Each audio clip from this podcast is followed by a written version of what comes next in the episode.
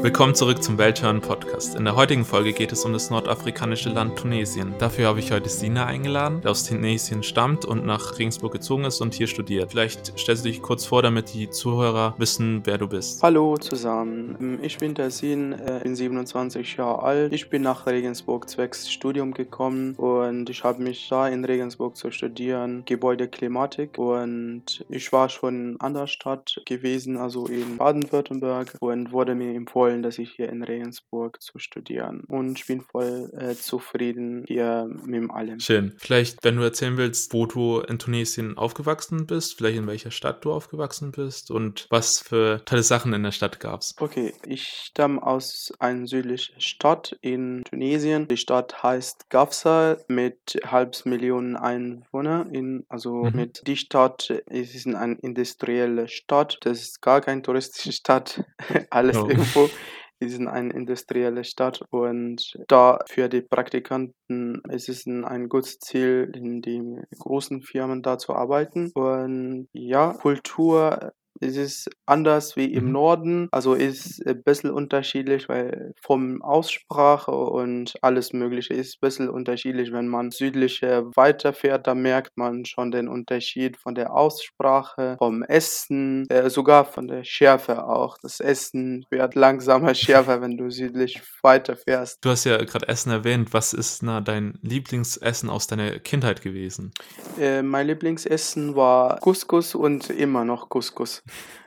obwohl ich das ähm, vermisse ab und zu hier in Deutschland, weil ich das nicht öfter bekomme oder ja, aber bleibt das Lieblingsessen für mich, ja. Und wenn jemand nach Tunesien fliegen wird, dann muss man wirklich Couscous essen. Übrigens mit Lammfleisch, das wäre meine Empfehlung. Schön.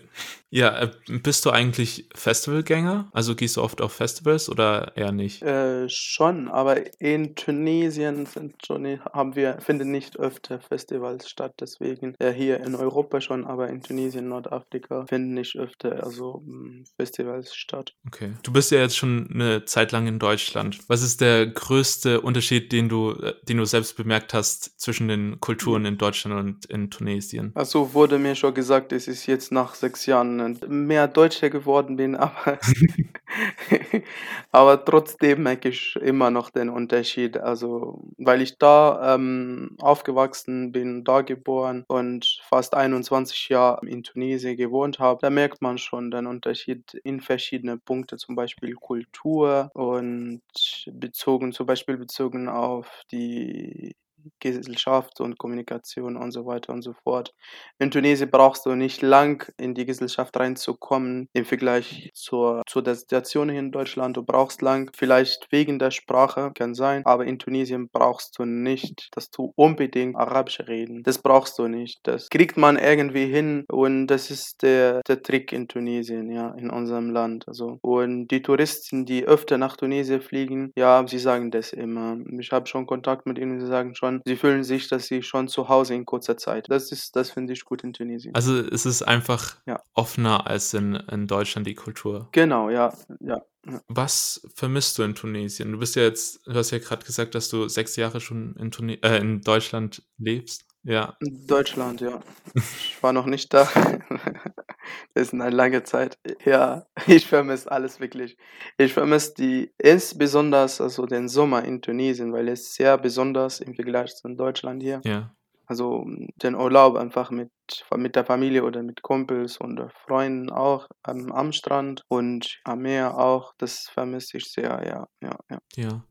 Also ich habe gesehen, dass das ja im, also Norden und Süden sind ja durch dieses Atlasgebirge praktisch ein bisschen getrennt, also vom Klima her. Ja, das muss man auch darauf hinweisen, weil in Tunesien sind drei verschiedene Gebiete, also in Tunesien Norden und dann also im Zentrum, also in der Mitte, dann findest du die Gebirge und dann südlich bist du in der Wüste. Und da fährt man nicht so lang, bis du in den anderen Gebiet, also zwei, drei drei Stunden, dann siehst du eine andere Landschaft neben dir. Ja, das finde ich gut. Ein kleines Land und dann auf einmal oder in kurzer Zeit ähm, siehst du alles Mögliche. Also Meer, Gebirge, Wüste, alles Mögliche. Der kann man auch in zwei Wochen das Land entdecken, glaube ich, von Norden bis zum ganzen Süden in zwei Wochen oder in einer Woche. Ja, also man, wenn man nach Tunesien kommt, dann kann man eigentlich eine große Variation von äh, Landschaften dann entdecken.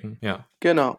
Ja. Genau. Ist ja. doch schön. Was war da der schönste Ort, in dem du, äh, der schönste Ort in Tunesien, an dem du jemals gewesen warst? Oder vielleicht auch zu einem Zeitpunkt, wo du jemals in Tunesien warst? Ja, ähm, die Stadt heißt Monastir. Es ist eine kleine Stadt äh, neben Sus, aber jeder kennt Sus, weil Sus ist die größte Stadt, ja, äh, und in der Küste. Und was ich im Monastir besonders finde oder fand, äh, es ist so eine kleine Stadt und studentische Stadt, weil da gibt es die drei größten Universitäten in Tunesien, glaube ich, glaube ich, Medizin und Engineering. Also ja. Und da fühlst du dich, dass du wirklich in eine studentische Stadt, äh, keine Industriestadt, also kriegt man schon seine Ruhe, egal wo du wohnst. Mhm. Ist ganz ruhige Stadt und im Sommer ist es einfach Hammer, weil da trifft man sich mit vielen Studenten und einfach am Meer und eine schöne Zeit im Sommer zu verbringen. Also wenn man das vergleichen, was was genau im, im, im SUS im Sommer abgeht. SUS ist so heftig voll mit Touristen und voll mit Leuten, die pendeln zu arbeiten und so. Deswegen würde ich empfehlen, wenn wirklich, wenn jemand nach Tunesien will, der muss unbedingt nach Monastir, weil es eine ruhige, schöne, studentische Stadt. Ähm, warst du dann auch schon mal in Tunis? Ja, Tunis, da äh, wohnen ungefähr zwei Millionen Menschen. Und die Stadt ist voll und ich war da nur, ähm, was, um was zum Erledigen. Aber Zeit zu verbringen oder, keine Ahnung, oder Freunde zu besuchen, okay, aber Urlaub oder da zu studieren oder zu arbeiten, ist es ein bisschen, für mich persönlich ist ein bisschen Hektik, genau wie München zum Beispiel. Es ist eine riesige Stadt im Vergleich zu anderen Städten in Tunesien. Aber in Tunis gibt es wirklich viel anzuschauen und würde ich auch die Leute empfehlen, dass sie nach Tunesien, aber für kurze Zeit. Es ist halt schon stressig immer, wenn man ja. in so einer überfüllten Stadt dann zu Besuch ist. Ja. Genau. Und Tunis, Tunis ist so von dem, von der Fläche ist es nicht so groß. Also, und trotzdem wohnen da zwei Millionen Menschen. Das ist halt schon krass, so auf so eine kleine Fläche dann so viele Menschen dann mhm, ja, ja. zu haben. Ja. ja. Die gesamte Fläche von Tunesien ist 175.000 äh, Quadratmeter. Das ist, das ist zu wenig. Ja. Ja. Ja. Die Städte, die man wirklich anschauen muss, werden auch nennen. Also sagen wir mal von Norden, ganz Norden am Mittelmeer findet man Tabarka. Tabarka ist so, es ist kein touristisches Ziel, aber die Familie, die tunesische Familie verbringen den Sommer da, weil die Stadt ist mit dem Gebirge und Landschaft und Meer gleichzeitig verbunden. Es ist mega schön da zu wandern, auch zum Baden und alles möglich. Da findest du da alles wirklich auf einmal. Das finde ich wirklich gut in Tabarka ganz Norden, ja. In der Küste findet man auch Sus und Monastir und Safak ist auch, Safak ist äh, die, äh, sagt man, die zweite Hauptstadt von Tunesien, äh, von wirtschaftlicher Ansicht, also ist die zweite ähm, Hauptstadt in Tunesien. Es ist echt schön. Da gibt es eine kleine Insel, heißt Skanes und da isst man der leckerste Fisch auf der Welt. Da, da, mhm. ja, da muss man hin unbedingt. Nicht zu Safax. Safax, okay, die Hauptstadt, äh, die, die große Stadt, aber nebendran so eine Insel heißt Skanes und Skanes ist wirklich äh, voll bekannt mit Fisch und Meeressen und so. Ja.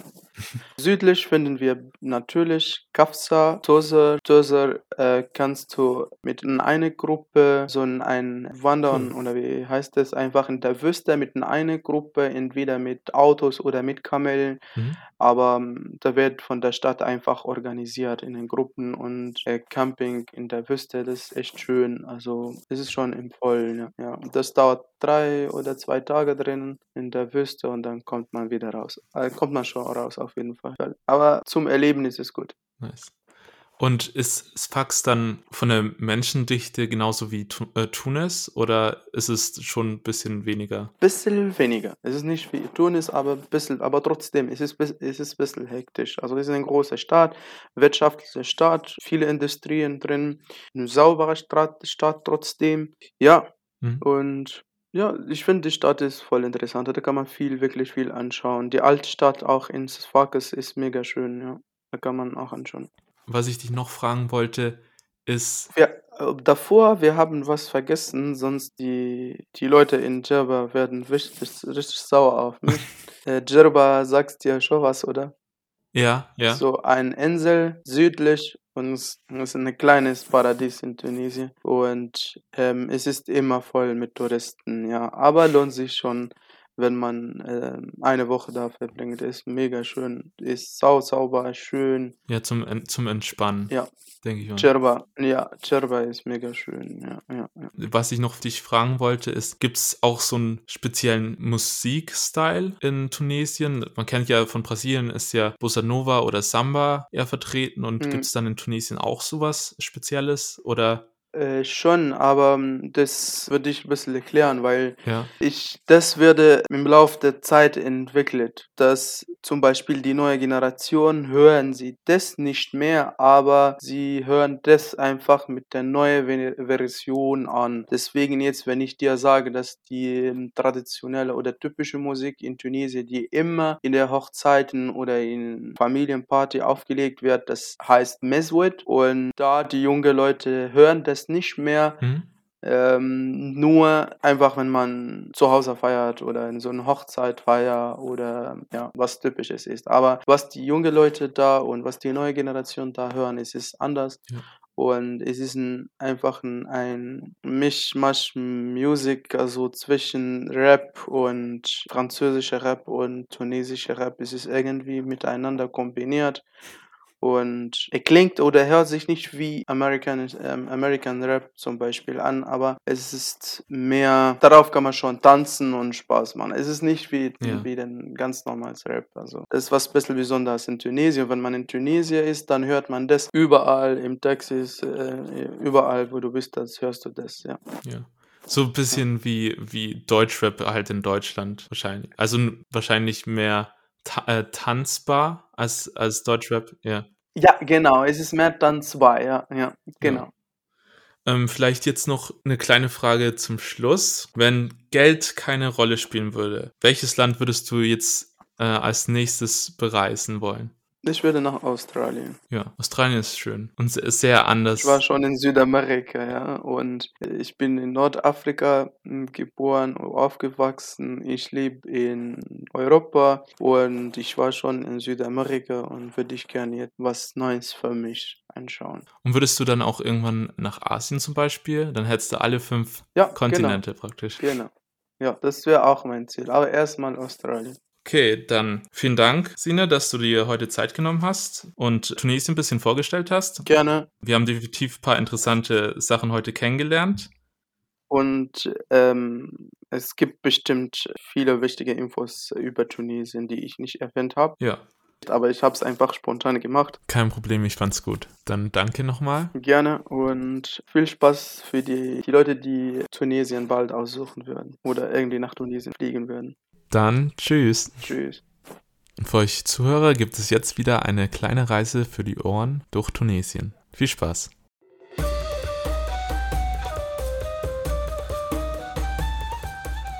Unsere heutige Reise verschlägt uns nach Tunesien.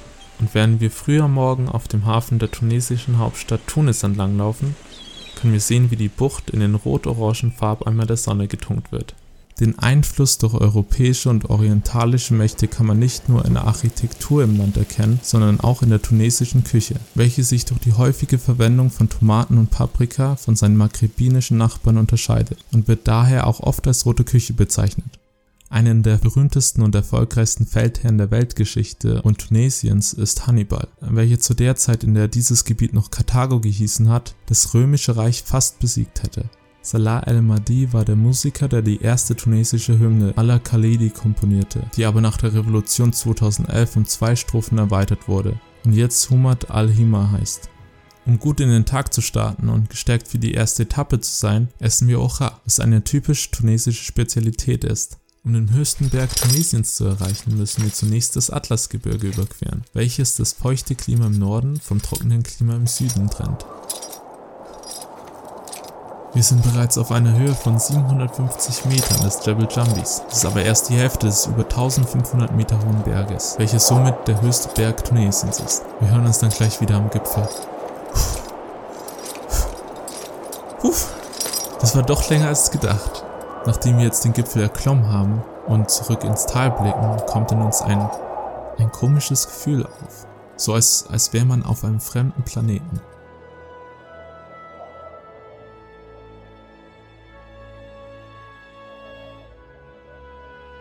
Sfax ist unser nächster Stopp auf unserer Reise durch Tunesien. Sie hat eine Altstadt oder auch Medina genannt, die komplett von einer Steinmauer umrahmt ist, die seit dem 14. Jahrhundert in ihrer originalen Architektur erhalten geblieben ist. Im Zentrum der Altstadt könnt ihr zum Beispiel die große Moschee besuchen. Da es schon Mittag ist, holen wir uns an den nächsten lokalen Restaurant etwas zum Essen und würzen es mit der scharfen Gewürzpaste Harissa nach, welche in ganz Nordafrika bekannt ist.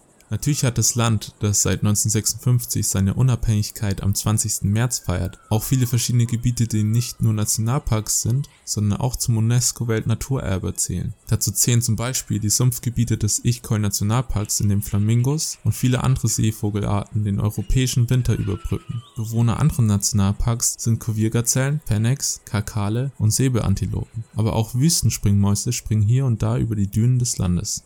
Um den Trip heute abzuschließen, besuchen wir die Stadt Nefta in der westlichen Mitte Tunesiens, der neben Dutzenden anderen Orten in Tunesien als Kulisse für den Planeten Tatooine in Star Wars diente. Hier in Nefta kann man nämlich den legendären Sonnenuntergang über Luke Skywalkers Haus sehen, die man aus dem vierten Teil Eine neue Hoffnung kennt, allerdings nur mit einer Sonne. Für Entdecker, Reisende und Star Wars-Fans ist Tunesien also ein Land, das man definitiv bereist haben sollte. Und wenn euch jetzt die Sprache Französisch interessiert, die in Tunesien auch gesprochen wird, dann könnt ihr euch auf dem Instagram-Kanal isaac-in-regensburg ein paar Sprüche auf Französisch rausschreiben. Dann bleibt eigentlich nur noch Shukran und Vielen Dank für eure Aufmerksamkeit und Bis zum nächsten Mal.